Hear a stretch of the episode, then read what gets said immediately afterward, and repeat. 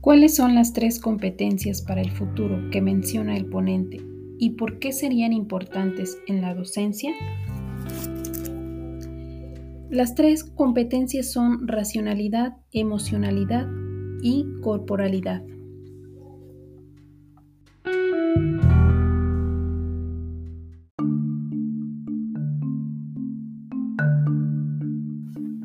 La racionalidad es importante porque tenemos que estar preparados para buscar diferentes estrategias que nos permitan desarrollar las habilidades necesarias para que cada alumno razone y sea capaz de comprender el porqué de las cosas.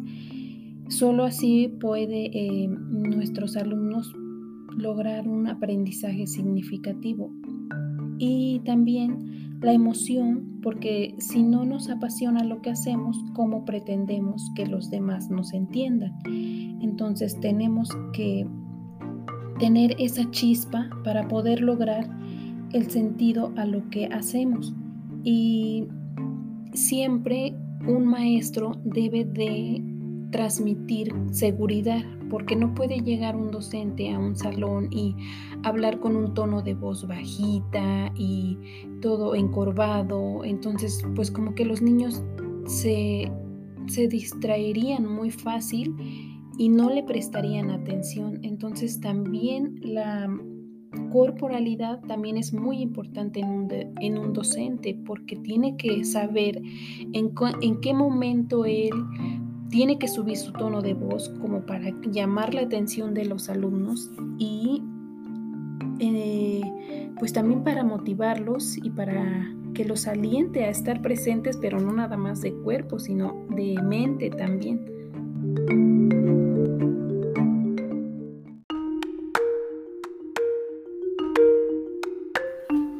Explica las tres competencias para la vida que menciona el ponente y cómo se aplicarían a la docencia son pensar, sentir y actuar de acuerdo a la persona que queremos ser.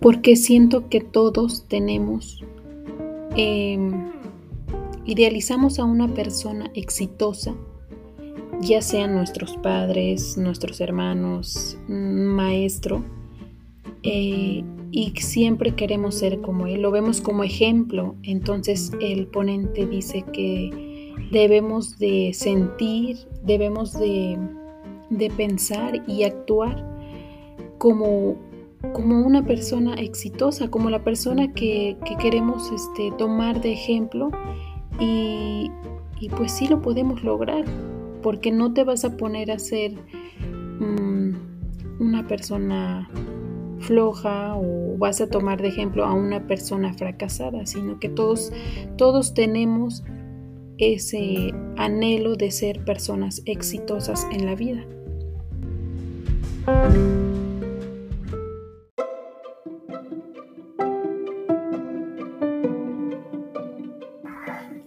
¿Cómo lo aplicaríamos en el aula? Siento que solo tenemos que disfrutar. Realmente trabajar en algo que nos apasione. Eso es para mí la clave de lograr el éxito. Em, si nos apasiona, si estamos realmente enamorados de, nuestro trabajo, pues no, no tiene que haber por qué dificultades si estamos en lo que nos gusta. Eso siento que es la clave para poder ser una persona exitosa. Y si yo, por ejemplo, eh, amo la docencia y voy a trabajar en eso, pues ya, ya la tengo ganada, siento, siento que así es.